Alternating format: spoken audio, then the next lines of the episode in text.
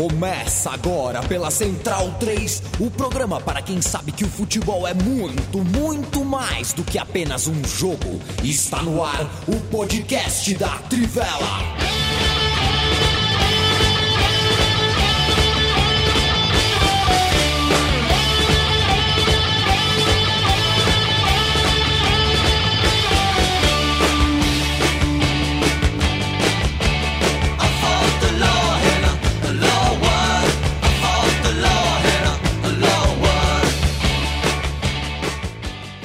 Senhoras e senhores, este é o podcast da Trivela, começando ao estilo pretensamente Mariano Cruz, que Matias Pinto gosta tanto, é, o Bruno Bonsanto nem tanto, e o Felipe Lobo confunde com outros jogadores. Atenção!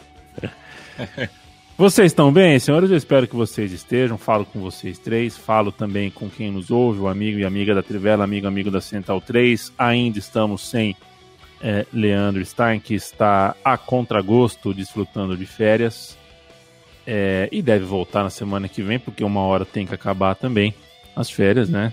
É, se não tem graça. E se não, começa, uh, começa a pesar para Felipe Lobo e Bruno Bonsante. E a gente está começando, enfim, um momento importante aí, né? Um momento que tem Olimpíada. Eu não sei como é que a redação da Trivela vai lidar com os Jogos Olímpicos, futebol feminino, futebol masculino, mas sempre tem coisa. E nesse período, depois da pausa da pandemia que a gente teve em 2019, não teve pausa, não teve pré-temporada, não teve descanso, juntou tudo e daqui a pouco já começa de novo tudo que é Liga Europeia, e quando começa a Liga Europeia, eu sei que Bruno Bonsante, Felipe Lobo, Leandro Stan começa a fazer guia disso, guia daquilo. Seis trabalham demais. Felipe Lobo, boa noite.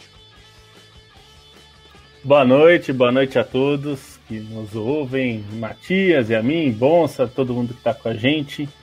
É, pois é, eu até, até falei com o Bonsa depois da Eurocopa da, da, da, da Copa América. É, eu fiquei, pô, agora a gente tem um, descanso aí, né? Pra, antes de voltar ao ritmo, mas o Libertadores já começou na terça-feira, não deu muito, na verdade. mas já estamos pensando aí no que, no que fazer para o começo da temporada europeia. E vamos que vamos, porque vai ter bastante coisa. Até já coloquei assim um rescaldinho no programa de hoje para a gente já começar a amaciar a carne é, porque a questão do mercado né, já está ativo e já peço para as pessoas se prepararem, porque é algo que é, é, muito uma tradição muito antiga lá fora, principalmente na Inglaterra, e que a gente trouxe para o Brasil e hoje mais gente faz, que é o fechamento do mercado em agosto. Nós, obviamente, faremos de novo, como fazemos todo o mercado. Então, já começou, está começou uma movimentação ainda muito pequena, mas um pouquinho já. Dá para falar já um, um, trechinho dela. Tirem a mão do Matias Vinha. Boa noite, Bruno Monsante, o cardeal da notícia. Boa noite. Não é a gente que está contratando o Matias Vinha, tá? Para deixar bem claro. Ninguém aqui é da Roma, nem está relacionado ao José Mourinho. É, a gente vai cobrir a Olimpíada, mas a gente decidiu, decisão editorial, ignorar escalada olímpica, é, tênis de mesa e todos os outros esportes que não são futebol. A gente não vai fazer nada sobre eles. futebol masculino e futebol feminino, porque a nossa redação é pequena e principalmente porque o nosso site só fala de futebol. Então, é, acabou sendo uma decisão bem fácil de tomar. Né? Não que a gente não quisesse cobrir é. tênis, por exemplo, né? Ah, Bom. Claro, adoraria fazer, né? Mas aí a gente precisa de um outro site, né? É. Ô, Bonsante. Aí teria que ser Top Spin, né? O site, não Trivela. Agora me diz uma coisa, aí, aí chega uma. Você tá no e-mail ali, né? Bonsante, uhum. bonsinha.trivela.com.br, chega um e-mail para você. Sugestão de pauta. É, olá, olá, Bruno Bonsante, o cardeal, tudo bem? Eu me chamo Fulano tal. Queria saber se te interessa essa pauta aqui camas de papelão na Vila Olímpica de Tóquio impedem ah, a prática sexual. É, qual seria a sua resposta para esse e-mail? Eu vou encaminho para meus amigos que cobrem esportes olímpicos, eles vão saber o que fazer sobre isso. Eu passo para o Cesarotti, passo para o grande Demétrio, passo para a galera que está de olho nos esportes olímpicos, eles devem saber o que isso significa, né? É, eu perguntaria, mas você testou não? não, né? Eu, o que eu achei maravilhoso dessa notícia é que ninguém nunca pensou assim. É, mas eles podem transar no chão, né? Assim, tem sentido isso daqui. No, no chuveiro. É só usar atleta, gente. É Essa galera é atleta, ele fica pendu... é, Tem gente é, fazendo sim. ginástica pendurada, ao contrário. Levantamento de peso. Cabeça, né? Isso daí. Não, e é fora que é cascata, né? Não é, não, é cascata, tudo é cascata. Primeiro já, que... já teve o, o, ginasta irlandês lá que ficou pulando é. na cama, mostrando que aguenta. É, a, a cama foi revelada antes da pandemia e foi por motivos sustentáveis. E segundo, ela já foi testada, né? Não exatamente assim, mas ela aguenta mais de uma pessoa.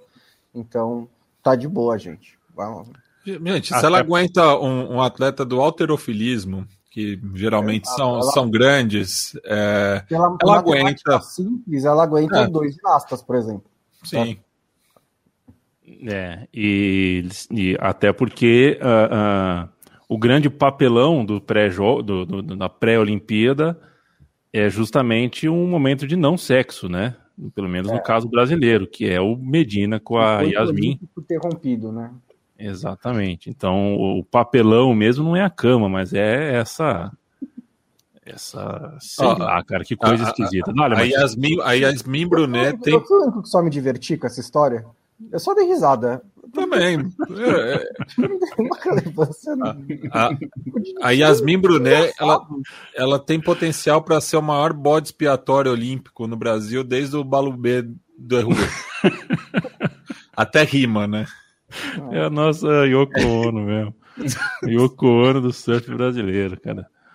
Não mexe com Medina, não. Quer dizer, eu tô torcendo. Tem outro brasileiro no rolê, né? Pra ninguém o me acusar aqui de. É, Tem tô torcendo. Aliás, é, ele é de Natal, né? Uma, opa, é boa pergunta, eu não sei, mas eu, o palpite de alguém envolvido em cobertura olímpica, não vou falar porque eu não sei se a pessoa falou publicamente esse palpite e ela, né?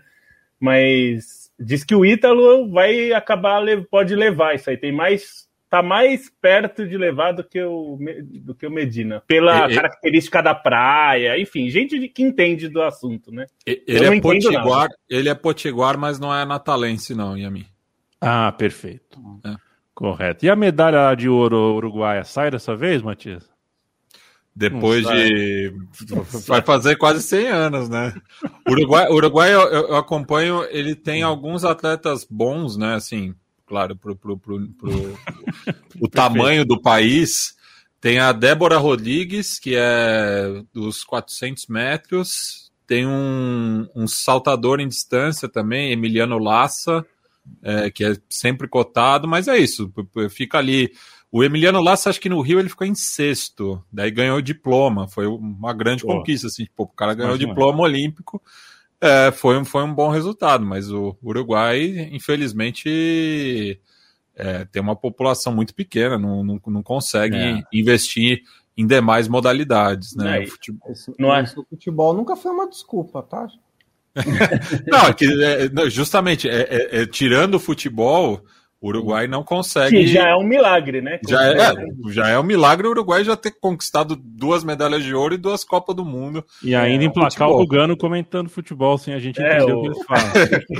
Evidentemente. O Uruguai, Uruguai em população, Matias, é do tamanho. A população do Uruguai inteira cabe aqui na Zona Leste. É, é, é, equivalente à população da Zona Leste da cidade de São Paulo. Não, eu, eu, eu já citei, né, que eu, eu fui com um grupo de uruguaios até a Arena Corinthians, no Uruguai, Inglaterra. E quando eu falava para eles que a, o número de passageiros do metrô de São Paulo diariamente chega a 4 milhões de habitantes, mais do que o Uruguai, eles ficaram impressionados. Assim. É, muito doido. E é, não é à toa que os principais países no, no, ranking de medalhas são os países grandes, né? Grandes em população, né? né? É. Não, não, é por acaso. É, o, o, só fica a Índia como a grande exceção, né? Porque já foi um, um país dominante em algumas provas, né? O hockey na grama, principalmente mas de uns tempos para cá não, não consegue. Acho que é o, é o, país com pior aproveitamento per capita de medalhas. Não, a, a, Índia, a Índia é um país que, uh, enfim, é, com, antes a falta de êxito esportivo fosse a única peculiaridade, né? É um país que realmente é difícil para a gente aqui ocidental entender os porquês da Índia ser como a Índia é, é muito difícil. A gente é praticamente, mesmo ouvindo as seis horas e meia de xadrez verbal, a gente tem dificuldade de entender como as coisas acontecem por lá. Ó, ó Yami, e eu ah. puxei a ficha da, da Débora Rodrigues, né, que eu citei, ah. a atleta uruguaia dos 400 com barreira e dos 800 é, ah. livres. Ela é irmã gêmea do Angel Rodrigues do River Plate de Montevideo. Essa eu, eu não sabia. É, brincando. é uma aldeia, né? É uma pequena é. aldeia. Vou entrar, vou entrar numa chamada de vídeo ao vivo com o Matias Pinto quando a Débora Rodrigues for correr. Um abraço, o Tarcísio, Cândido, Guilherme Santiago, José Sobreira, todo diretamente de João Pessoa, o José Sobreira está aqui, pessoal querendo hoje ouvir sobre o sucesso de times nordestinos no Campeonato Brasileiro. É sobre isso que falaremos, sobre futebol, Campeonato Brasileiro. Fernando Valeri, saudações para você também. Luiz Henrique, no canal 3, Santista, valeu, um abraço para você. Vinícius Duarte, quem fala é um fã do Hulk. Eu, o Hulk, realmente, eu me enganei sobre o Hulk. Eu achei que o Hulk não ia virar nada aqui. Tá virando bem. Luca Vicchiato, boa noite. O Paraná nos abraça a gente também. Paraná. Abraço, Paraná. Leonardo de Mello, um abraço. Eduardo Praia Grande, Canto do Forte. Que rua, companheiro? Minha tia mora na General Otelo Rodrigues Franco, a última ali, coladinha no, no bar do Schmidt ali. Manda uma pizza para Eduardo Alexandre. Um beijo, tia Minga. Leonardo de Mello Nakamura. Parou de ouvir o xadrez verbal. É, pode xadrez, xadrez verbal, se ouve de pouco em pouco. Caio Iocota. Caio Iocota, o moço. Saudações ao Viverdes, companheiro. Um abraço para você, Diego Emanuel, de Caicó, hein? Sabe que aqui em Maceió passa direto um sorvete aqui na porta, assim, picolé e sorvete, Caicó, picolé, custa dois real, acho, uns 50. Não gostei quando comi, mas não existe sorvete ruim. Ruim é não fazer sorvete, já diria é, Dada Maravilha.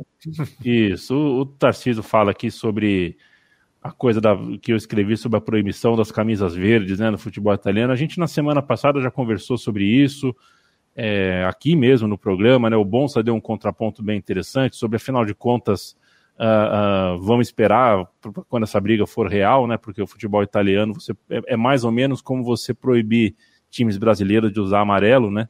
Tipo, na prática não tem né, um time que usa uma camisa amarela, mas enfim. Vamos falar de futebol brasileiro. Campeonato Brasileiro, esse fim de semana teve jogo à beça, a chamada rodada cheia. E eu começo o papo, já que a gente, alguém aqui citou o Hulk, já esqueci quem foi, uh, mas acabei de interagir, uh, falando sobre o Hulk. E através do Hulk, a partir do Hulk, quero ouvir sobre Atlético Mineiro 2, Corinthians 1. Um Corinthians que mostra ter um jeitinho certinho de jogar, parece que tem uma cara sendo montada ali, né? Um time que enfim, tá mais organizadinho. Você vê um time que é, é organizado, mas não tem a fagulha. Né? Acho que é um time que não, não é, é organizado, mas sem vida. É aquela casa que as coisas estão no lugar, mas não tem quadro na parede, não tem tapete no chão. E o Atlético Mineiro tem o Hulk no ataque. Bastou, o Hulk mudou de posição no segundo tempo, mérito para o Cuca. Isso foi suficiente para o Atlético dominar o segundo tempo e virar o jogo, Globo.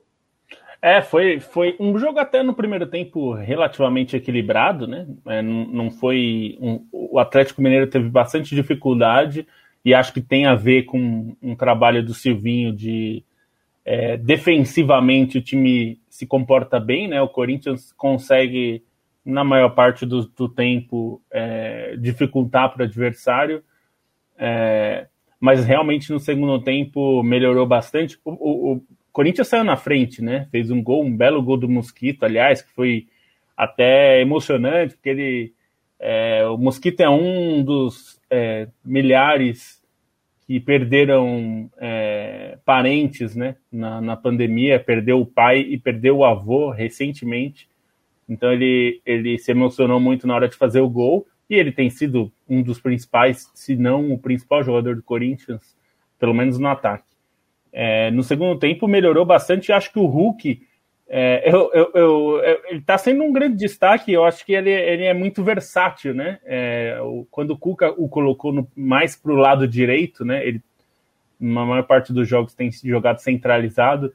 quando ele foi para o lado direito, ele complicou bastante a defesa, porque ele é um jogador mais imprevisível, né? É, ainda que você sempre ache que um cara canhoto jogando na ponta direita vai normalmente vai puxar para dentro, mas ele dá muita opção, né? Ele faz o passe, ele se movimenta.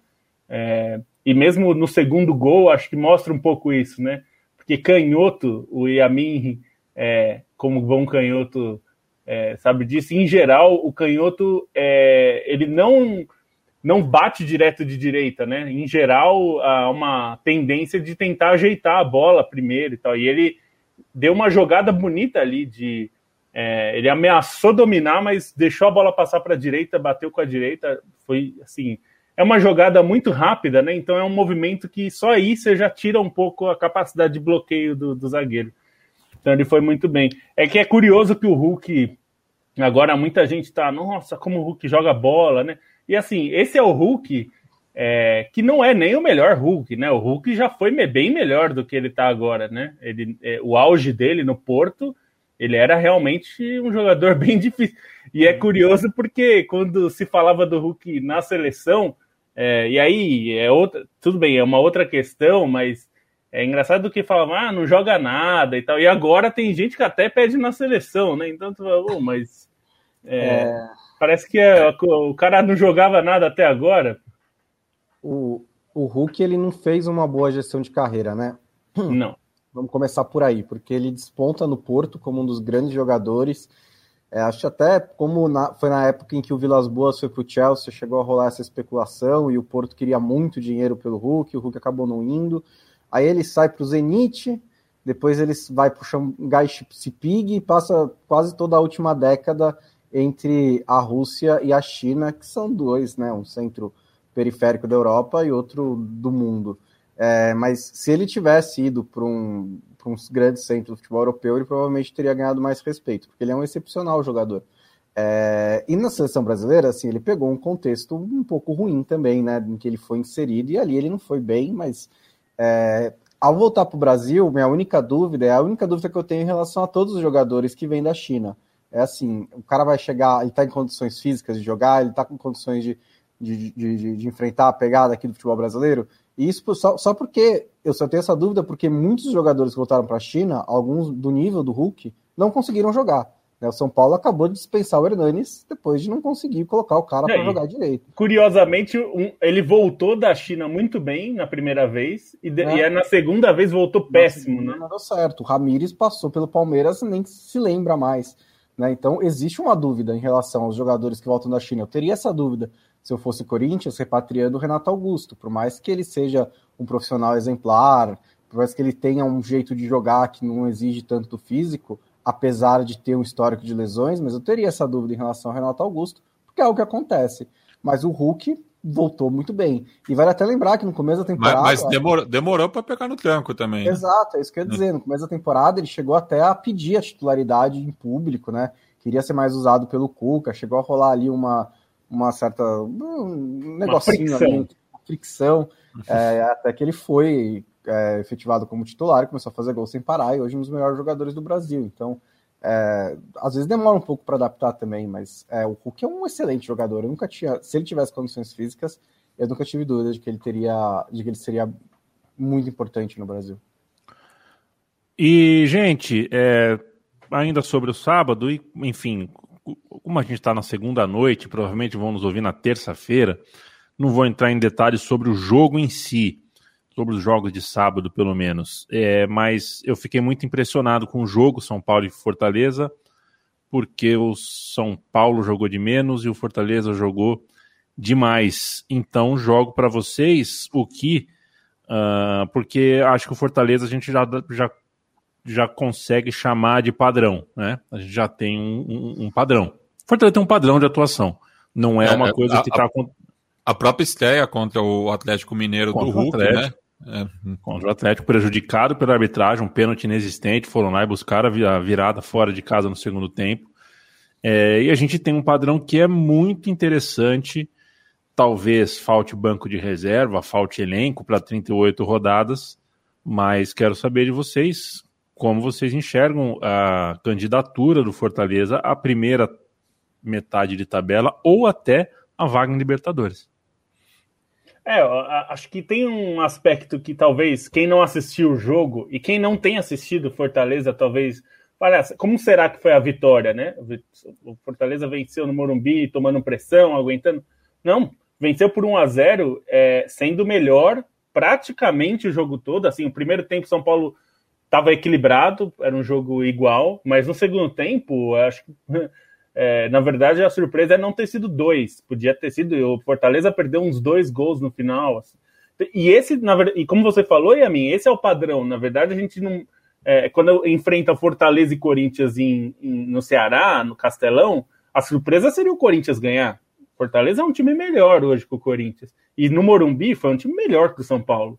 Então, assim, a surpresa não é nenhuma surpresa o, a, o resultado em si porque o, o futebol é, tem sido melhor é, né, do, do, nesses dois casos e, e tem, é, tem sido uma constante, né? O time é bem interessante, é um time que sabe jogar e assim é, o clube tem mantido os pés no chão, que é sempre bom, né? É, tá dizendo que o, objetivo primeiro é garantir a permanência na Série A.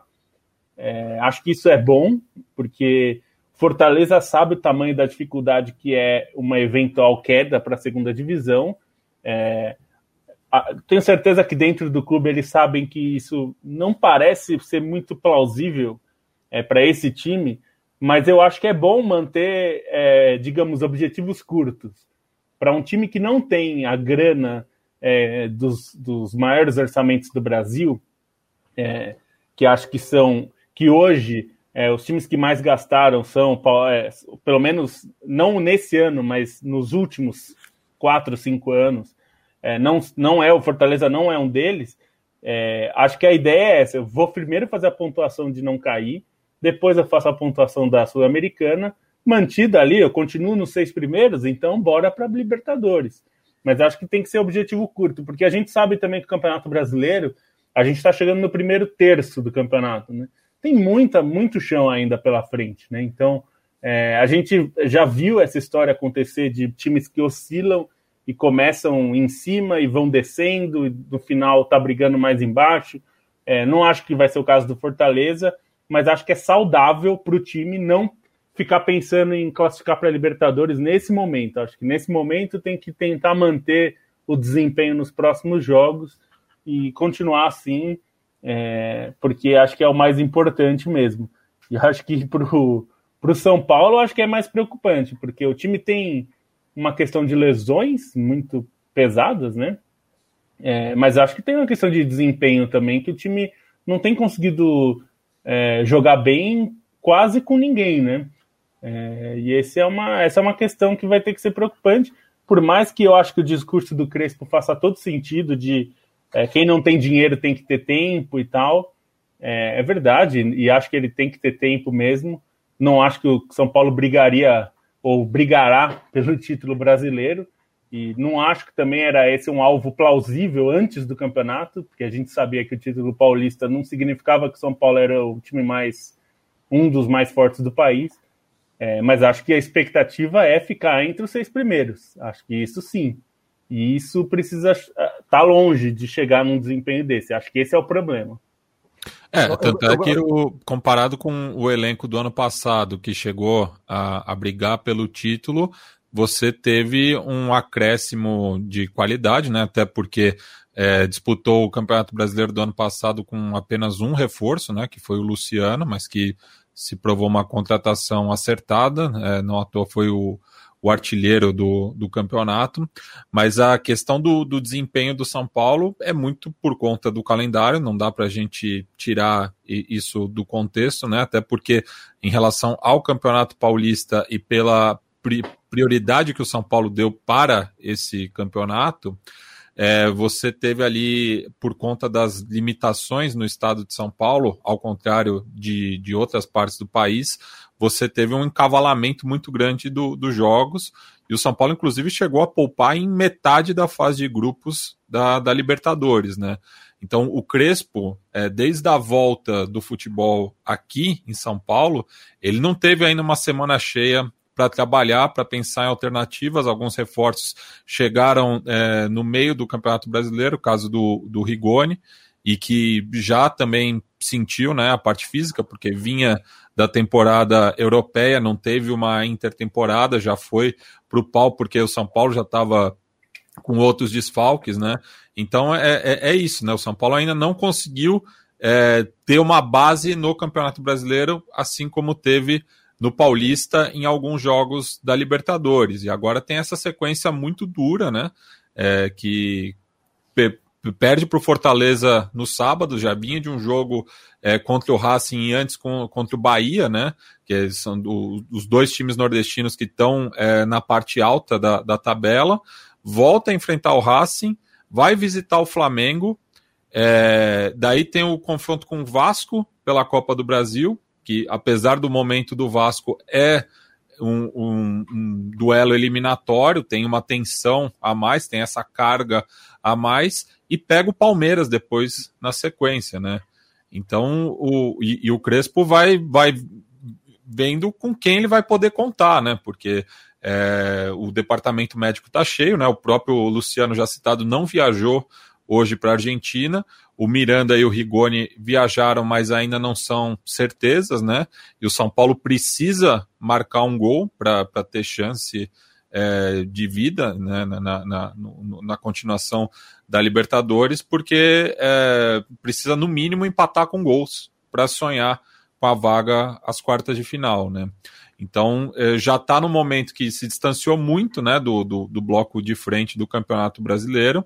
É, a briga, por enquanto, é contra o rebaixamento, é essa a realidade do São Paulo, mas vem né, nesse momento muito duro do campeonato, né? E só duas curiosidades para passar a bola para o Bonsa, de que o Fortaleza é, é, o terceiro time nordestino a vencer o São Paulo no Morumbi, né? Anteriormente o Bahia já tinha algumas vitórias, porque é um adversário tradicionalmente indigesto para o São Paulo e o Ceará tinha ganhado é, pela Copa do Brasil de 2015, num, numa situação, inclusive, bastante curiosa, porque é, o, o Vozão, na época, estava brigando contra o rebaixamento na Série B, mandou um time misto é, para o Morumbi, mas acabou vencendo por 2 a 1 Então, Fortaleza é, conseguiu essa vitória sendo dominante, como o Lobo bem apontou, e também é o terceiro confronto do São Paulo contra uma equipe treinada pelo, Voivo, pelo Voivodia é, desculpa a pronúncia do sobrenome croata,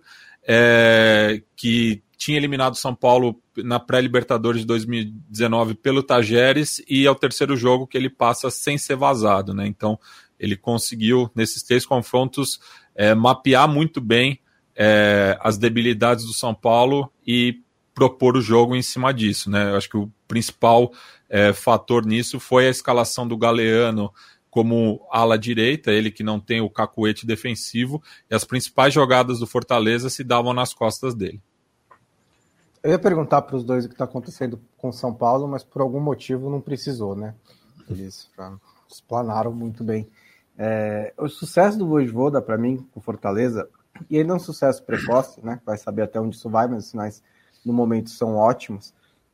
É um atestado tão grande da falta de criatividade dos dirigentes brasileiros porque quando um treinador é demitido, e aí sai lá a lista dos candidatos ao cargo de clube grande X, é, a gente, no geral, olha para aquela lista e fala: bom, para contratar um desses era melhor ter ficado com o outro, né? E eu sempre, e, e, e várias vezes também, quando a gente está debatendo se tem ou que não demitir um treinador, é, a, a, pergunta sempre chega: ah, mas vai demitir para colocar quem? E eu poucas vezes me, me, me, me conformo que não tem ninguém melhor. É, é, tem, né? Às vezes tem um cara no União Lacaleira que vai chegar aqui e vai fazer um bom trabalho. Só acho que você tem que fazer, ter um pouco mais de mente aberta e mapear melhor os treinadores que têm é, o, a disponibilidade de vir treinar no Brasil, né? Isso é algo que a gente não tem como saber exatamente quantos são, quais são, mas o cara que trabalha nisso, né? Que tem lá como função tre contratar treinador, e no caso do clube brasileiro ele exerce essa função três a quatro vezes por ano, é, ele tem que ter um mapa bem, bem, bem amplo dos treinadores que são capazes de, de treinar no Brasil. Mas no geral ele fica só entre dois ou três nomes e acaba perdendo treinadores como Vojvoda e outros que poderiam potencialmente fazer bons trabalhos no Brasil. Perfeito. Uh, quero lembrar que o líder do campeonato continua sendo o Palmeiras, ganhou do Atlético Goianiense sem sustos após um primeiro tempo que terminou 0 a 0 conseguiu 3 a 0 ao estilo Palmeiras do Abel, né? É... montou, virou goleada, virou 3 a 0 a partir do momento que o adversário precisou se arriscar mais, né? Então, quando uh, o adversário coloca os dois laterais ao mesmo tempo no campo de ataque, solta de vez um volante, é, é castigado mesmo, né? É um jeito uh, que também a gente já pode chamar de padrão, né? O Palmeiras tem um padrão, o Palmeiras a gente sabe uh, o que esperar, e o Palmeiras conseguiu ainda de quebra descansar alguns jogadores, tem duelo pela Libertadores na quarta-feira. Amanhã, terça-feira, é a vez do São Paulo, né? Eu acabei não falando nada sobre o São Paulo. Chama a atenção uh, para o tamanho uh, do problema que a gente pode ver no São Paulo caso caso o Racing confirme em casa a classificação, que nesse momento a classificação está com o Racing, né? Considerando que está 0 a 0 o jogo que não começou, o Racing tem a classificação na mão. É... E ao mesmo tempo a situação é curiosa, né? Porque se o São Paulo consegue a classificação na Argentina e no dia seguinte acompanha eventualmente o seu rival classificar também, você tem um, um Palmeiras e São Paulo pela Libertadores, eu acho que começa uma terceira temporada dentro da temporada do São Paulo, né? Uma temporada foi o estadual. Outra temporada é essa campanha, essa campanha do Campeonato Brasileiro com todos esses senões, com tudo que está acontecendo. E outra seria daqui para frente, né? Eu, eu, acho que muda, revoluciona o ambiente dentro uh, do, do, do, São Paulo. E quanto e, ao Flamengo. E, e só, só, fazer um complemento.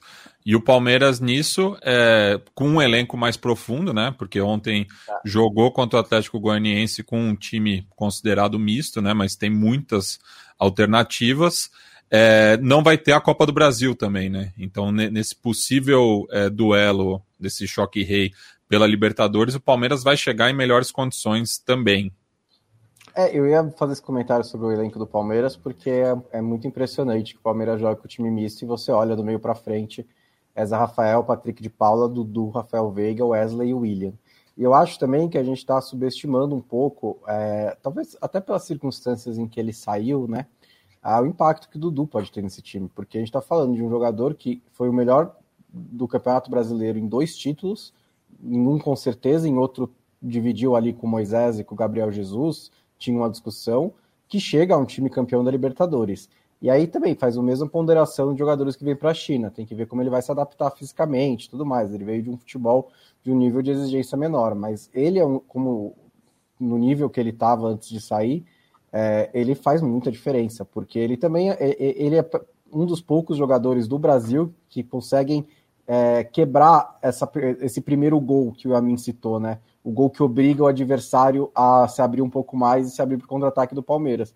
É, se o Dudu consegue fazer essas jogadas individuais, consegue criar essas jogadas sozinho. Então, ele pode ter um impacto muito grande desde que ele retome uma, uma, uma regularidade.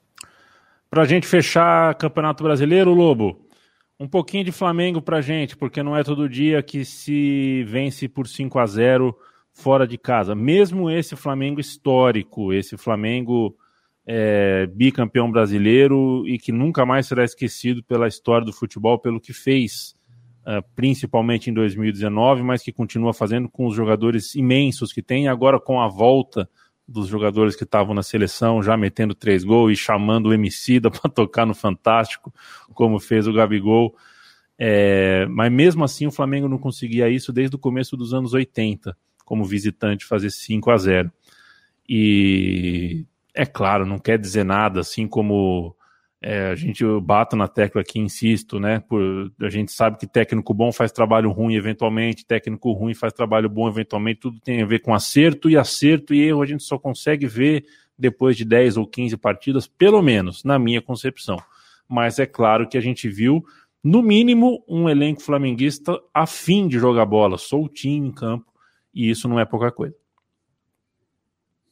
É, não é mesmo, e É, não, acho que foi um jogo muito bom do Flamengo. Assim, eu fiquei positivamente surpreso considerando a atuação que o time teve no meio da semana, né? Que foi, é, foi uma vitória, claro, super importante é, ganhar fora de casa no primeiro jogo das oitavas, mas não tinha jogado bem, né?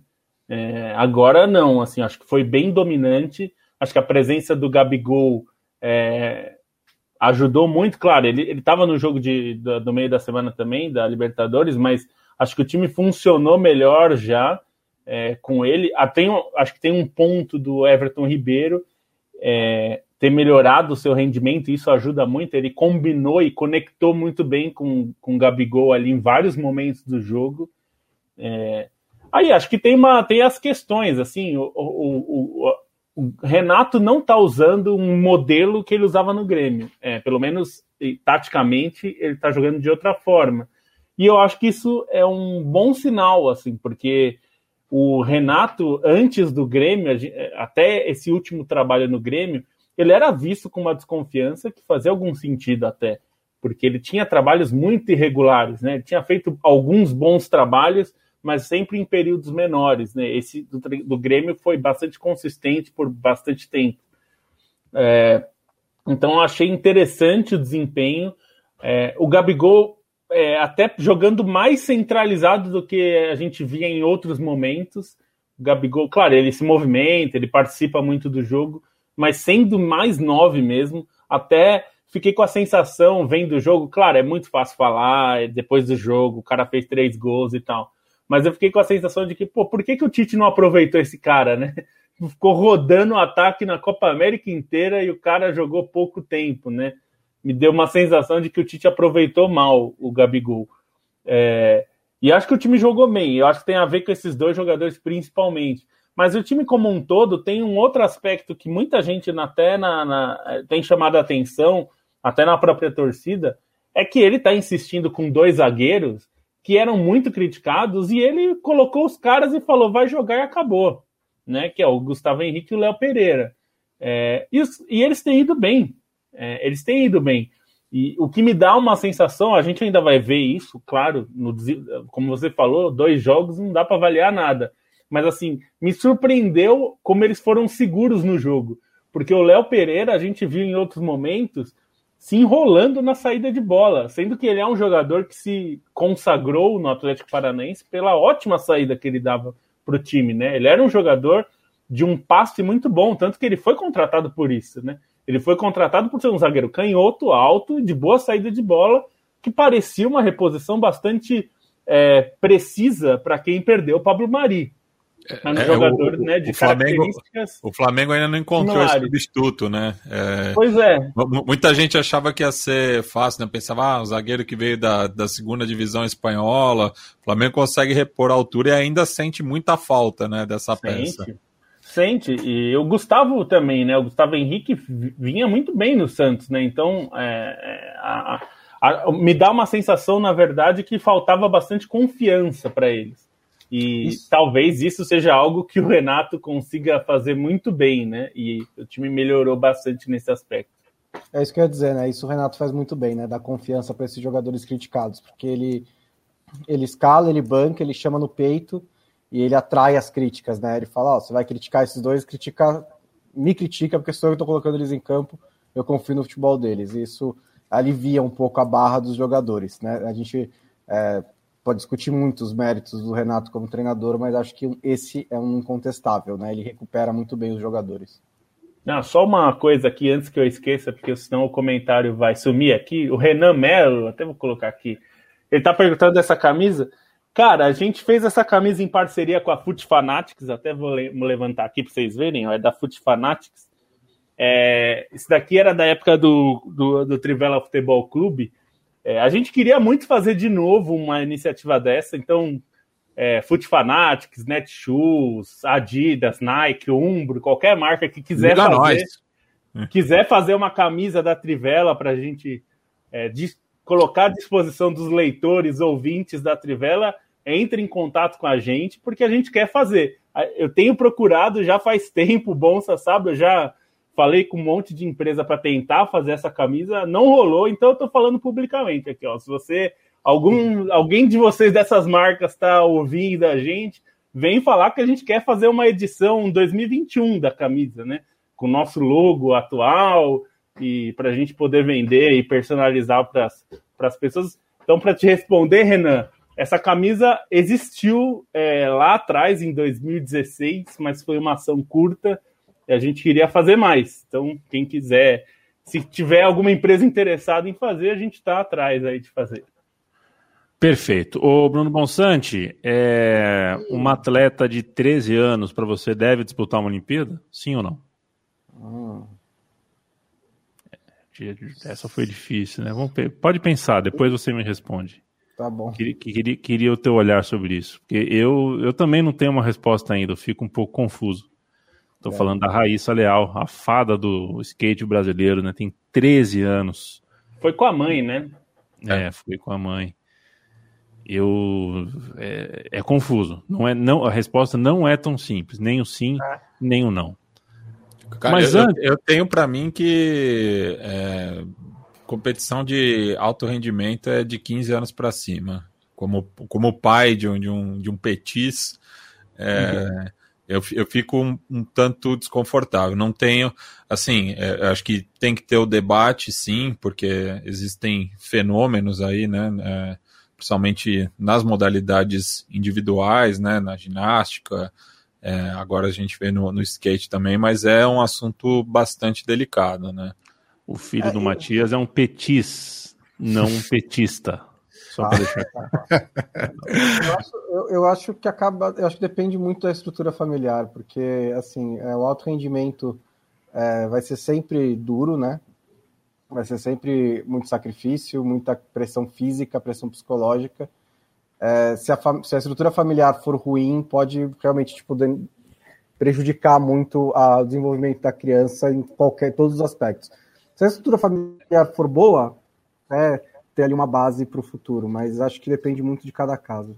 Cada caso é um caso, todo mundo é diferente, mas a gente joga num regulamento único, com uma regra única. A vida é, tem uma, um regulamento em comum. É, é, esse é o grande desafio da nossa existência. Falando em, em, em esporte, que é o tema, não, não achei um gancho aqui para juntar skate olímpico com o mercado de transferência, mas vamos nessa, gente. O Milan está bastante ativo no mercado de, de transferências da, da Europa. Fechou com Olivier, Olivier Giroud, com Fodé Balotouré e confirmou a permanência do Fikayo Tomori, e além do Sandro Tonari Torce, Esse adora, o time é um equivalente a um, sei lá, é o Gilmar Fubá do Milan, ou como gosta do Milan, que estava emprestado, agora volta para ficar. É, tá forte mesmo, Lobo? Tá, tá forte. Eu acho que são boas contratações aí. O, o zagueiro Ricardo Tomori aí, ele é um ótimo jogador, ele é um jogador do Chelsea, da base, é, chegou em janeiro e foi muito bem. É, ele é, é, um jogador confiável, ajudou bastante no setor, foi mantido. É, o, o, Milan gastou até é, razoavelmente, considerando no mundo em pandemia e tudo, receitas mais baixas, gastou 28 milhões. Não é um valor absurdo, mas é um investimento para quem não tem 150 milhões para gastar, né? É, e aí manteve o Sandro Tonali, que acho que é muito bom, é, é importante que ele seja mantido mesmo, é um jogador que tem potencial até para a seleção. É, e acho que a chegada do Giroud é muito boa também, porque eu, o Giroud é, é, vira muito motivo de piada e tudo mais, mas ele é um ótimo jogador, ele é muito eficiente, assim, ele, ele não, ele, na, na, seleção ele acaba rendendo um pouco menos, é, e, e, acho que isso pega um pouco para para quem o assiste, mas ele, é, o Bonsa até escreveu sobre ele num, na sexta-feira. É, ele é um jogador que tem números ótimos no, no, Chelsea. Ele foi praticamente só reserva durante a passagem dele, mas sempre que precisou, ele entrou bem, fez gols. E claro, a gente não está falando. Se, se, o Manchester City tivesse contratado de Giroud, eu realmente ia falar: bom, não parece muito adequado. É, mas o Milan contratou um jogador que, primeiro, ele chega para ser uma alternativa ao Ibra, que é um jogador muito veterano, então não tem como jogar é, muitas partidas seguidas. ele tem 39 anos, o Ibra, né? É, o, o Giroud tem 34, é um jogador que consegue atuar é, mais regularmente e é uma alternativa boa. Ele é um jogador que ajuda o time, né? É, ele pode não ser um craque, mas ele não é um jogador que fica de braço cruzado com a mãozinha na cintura. É um jogador que se esforça bastante. Então acho que é importante. Ele tem uma boa finalização. Acho que pode ser realmente importante. O Balutiu é um jogador reserva, né? Ele vai compor o elenco porque não tinha um jogador dessa posição. Muitas vezes o Milan improvisou, né? Quando não tinha o Theo Hernandes, que é o titular. Então acho que é mais para compor o elenco, que é importante também, né? Ele é jogador da seleção senegalesa. Então acho que o Milan, assim, é, na Itália é praticamente só quem está se mexendo, né? Tá, tá melhorando o elenco. Mas ainda devagar, né? Porque das, das contratações feitas até agora, quatro foram mantendo jogadores, né? que estavam lá na temporada passada já. É, além desses três, o, o Brian Dias também, que foi voltou para mais um período de empréstimo do Real Madrid. É, contratou o Maignan para o lugar do Donnarumma, é, que saiu para o Paris Saint-Germain. E... Maignan que era do Lille, campeão francês. Exato. E o acréscimo mesmo é o Baluchurre para lateral e o Giroud para rodar ali o ataque. Perdeu o Çalhanoğlu também, né? Então também tem uma reposição para fazer aí.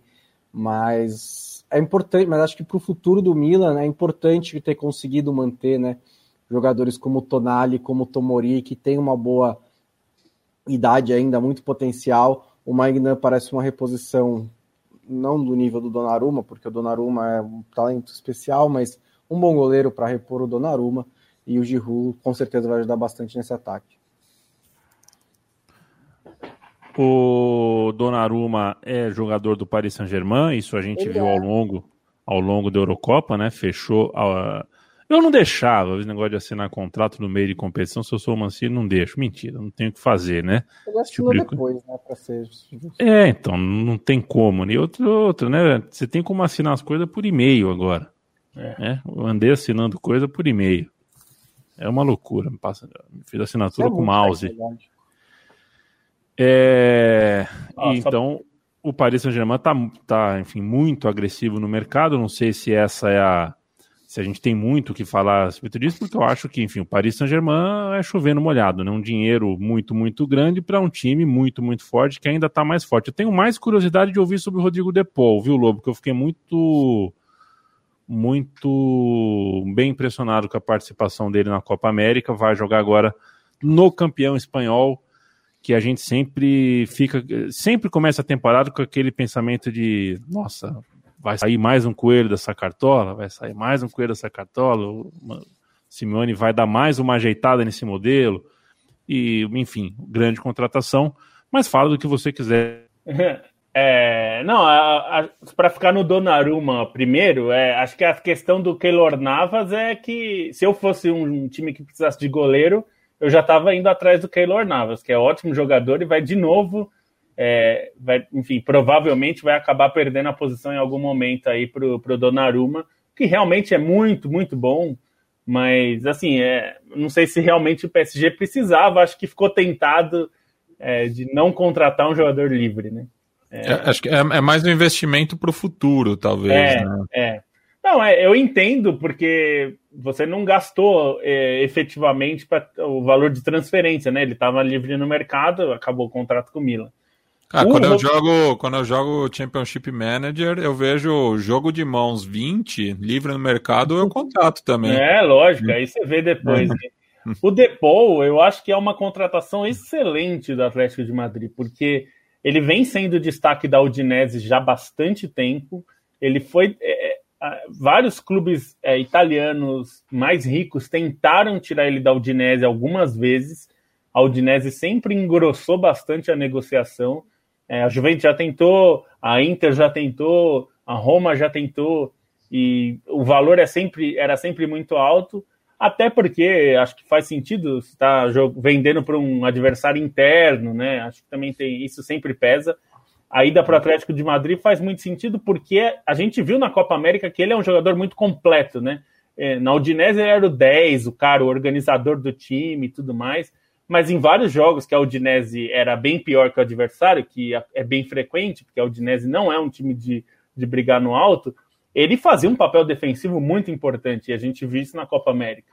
E acho que para o Atlético de Madrid é um jogador de uma capacidade muito grande. Então eu tenho uma expectativa alta em relação a ele, até porque o Saúl Niguez está sendo especulado para ser envolvido numa troca com para trazer o Griezmann e você manda o Saúl Niguez porque o Barcelona precisa diminuir a folha salarial. Então tá, tá precisando. Não é que ele quer vender o Griezmann exatamente, mas ele precisa se livrar de jogadores com salários altos, porque para acomodar a folha salarial do Barcelona é estupidamente alta. E eu falo estúpida porque os dirigentes são estúpidos. É, e assim como a do Real Madrid, inclusive, não é, não é nada diferente nesse aspecto. Então, a, o, eles estão, os dois estão se livrando. O Varane está sendo especulado para ir para o Manchester United também pela mesma coisa. Então, para o Atlético de Madrid, eu acho que é, uma, é um ganho muito grande. Ele é muito bom jogador. Eu não sei se isso já foi dito alguma vez num podcast brasileiro, mas eu temo pelo futuro da Udinese, porque o Defol era praticamente o time inteiro, né? Era o cara que defendia, o cara que atacava, o cara que criava. É, e acho que até por, um pouco por causa disso que ele foi contratado, porque o Atlético de Madrid precisa desse tipo de meia, né? Que é o todo-campista, porque é um time que defende como uma unidade, é um time que é, ataca em pouco volume e precisa desse tipo de jogador que é muito criativo, que tem chegada na frente, que sabe defender. O Depou sabe fazer todas as coisas. Ainda é fisicamente forte pra caramba. E ainda é fisicamente muito forte. Ele já passou pela Espanha como um pontinha que não fazia nada no Valência ele se ele amadureceu demais na passagem pela Itália, virou um jogador completamente diferente, centralizando mais o seu jogo, é, e é um reforço muito, muito bom para o Atlético de Madrid, reposição ótima para o Saul, que também está especulado na Inglaterra, eu sinceramente gostaria muito que ele fosse para o Liverpool, né? mas vai saber, às vezes ele quer ir para o Barcelona mesmo, mas ele é um bom talento, é, e o Donnarumma, assim, para mim é muita questão de não deixar a, a, a, oportunidade passar. E aí eu tenho que, tenho que admitir que é uma decisão é, esperta, porque você contrata o cara que tem 22 anos, sem pagar nada, um goleiro que, é, isso dois anos depois de ver, é, por exemplo, o Chelsea e o Liverpool pagando 80 milhões de euros por um goleiro de alto nível, e aí você tem a possibilidade de contratar o Donnarumma por um valor mais baixo do que esse não foi de graça, porque tem as luvas e tem a comissão do Mino Raiola, que são duas, dois gastos muito grandes, mas por um valor, mas sem ter que acrescentar a taxa de transferência a isso, é, eu entendo ter que fazer essa contratação. Agora, é muito legal ver né, o fair play financeiro em andamento, né? Que permite ao Paris Saint-Germain fazer esse tipo de operação para contratar um jogador ali supérfluo nesse momento, né? Um goleiro reserva, ele vai ser o titular, né? Mas na, um segundo goleiro já tendo um goleiro muito bom e muito caro, já tendo muitos jogadores muito bons e muito caros, trazendo mais vários jogadores muito bons e muito caros. É, só lembrar que a UEFA é, relaxou algumas. É por causa da pandemia, né? Muitos clubes Isso. passaram a ter prejuízo. É verdade, e, porque o Paris Saint-Germain ela... ia passar muita dificuldade se ele não tivesse contratado. Não, é. é. A questão é que, assim, eu, eu queria dizer o seguinte: o PSG está se aproveitando de uma situação Exatamente. que a UEFA é, fez, e a UEFA, como é super leniente com os, os gastadores é, anônimos, né? Que a gente, então, é, o PSG sempre vai no limite da, da regra, e aí ele vai passando aos poucos, e como ele vê que a UEFA nunca põe um limite, ele, quando ele vê, sabe quando a barreira vai andando, e quando você vê ela tá um metro do cara que vai bater? Esse, é. esse é o Paris Saint-Germain, só que o árbitro é um banana, então não acontece nada. É, assim. Então, assim, esse é um caso que a UEFA, eu entendo totalmente o que a UEFA fez nesse sentido, de afrouxar o fair play financeiro para não estrangular os clubes menores, é, que passariam da regra, só que ela tem que, não pode ser leniente também com esses caras tipo PSG, que aproveitam essa brecha para pisar no acelerador, né? Três salários altíssimos, mais luvas e comissões e 70 milhões de euros no lateral. Isso sem falar que ainda ficam falando, né, de Cristiano Ronaldo, Puricardi, de Messi, de todas as coisas, como se ninguém tivesse vendo. É, depois que eles contrataram o Mbappé por empréstimo, Isso. eu desisti também de. Não, e esse empréstimo foi um picaretaço, né? Porque foi um empréstimo para não ter baixado. É, e porque o empréstimo, eles fizeram empréstimo para não contar as duas do Neymar e do Mbappé na mesma janela, porque senão é, no balanço ia ficar ridículo, não ia fechar nunca a conta. E aí eles colocam. Só que se você faz o empréstimo com compra programada, pelas regras da UEFA, conta na mesma temporada. Então eles também não podiam fazer isso. Aí que eles fizeram, é, tem que fazer um empréstimo com cláusula variável. A variável era, se o PSG não for rebaixado, a gente compra ele. que é assim, isso daí é praticamente cuspir na cara da UEFA e falar, vocês não vão me punir mesmo.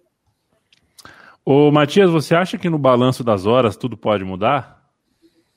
não, não, peguei a referência. Ah, sábado à noite, sábado à noite. Tá é. louco, tá louco Matias. Depois, Idade negra, pô.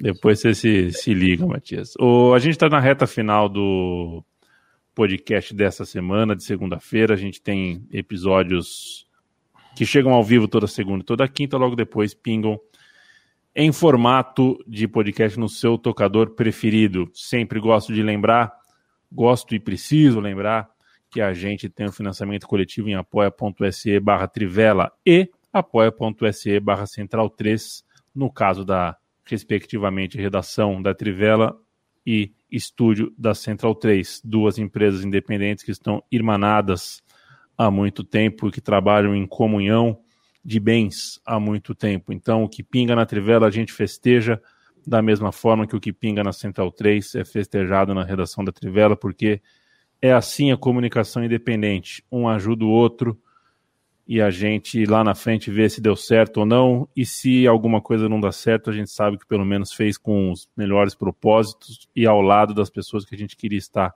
desde sempre. E isso não tem preço. Um abraço para Lucas Abreu, Paulo Pereira, Walter Galvão. Ah Calel Mota, deixa eu ver se eu acho uma coisa. O Renan Mello aqui, boa noite. O Wilson Santos. Ah, parará, pim, pim, piririm, pum, pum, como diz o, o Trajano, né, Matias? Sempre que o Trajano vai ver os ouvintes, piririm, pim, pim, pororó, é. pom, pom. Phil Borba, não sei, Phil Borba, ainda não sei te responder. É, ele pergunta se eu estou aqui em Maceió, estou com o CRB ou com o CSA. Não, acho que eu estou com o CSA, mas é que a gente, convenhamos. Sim, não, eu, eu, tenho uma coisa. Pra torcer não é prós e contras, cara. É o que te emociona. Então, nenhum emociona, mas convenhamos. Eu não torço pra nenhum. Convenhamos que você chegar numa cidade e um dos clubes da cidade ter a melhor semana da história do clube, justo quando é você chega, sendo que o ponto alto dessa semana é eliminar o seu time da Copa do Brasil no seu estádio, é. ao mesmo tempo que é confuso é um desaforo, mas ao mesmo tempo tem que aplaudir, né? Fala, porra, os caras mostraram. Debocharam legal. É, é então. É então, confuso, é confuso. Mas eu, por, por irmandade ao meu amigaço Anderson, tendo a ficar com o CSA. Caio Dória, Felipe Almeida, é sempre um prazer saber é, que vocês eu, estão aqui. Eu conheço dois azulinos contra um regatiano, então eu pendo mais pro CSA também. A gente tá junto nessa, viu, Ami? Ah, então você gosta de estar com a maioria? Não, eu tenho mais amigos de um lado do que do outro. Perfeito. É. Matias, diga. É, essa é a hora que você dá tchau. Então, na falta de adeus, até logo.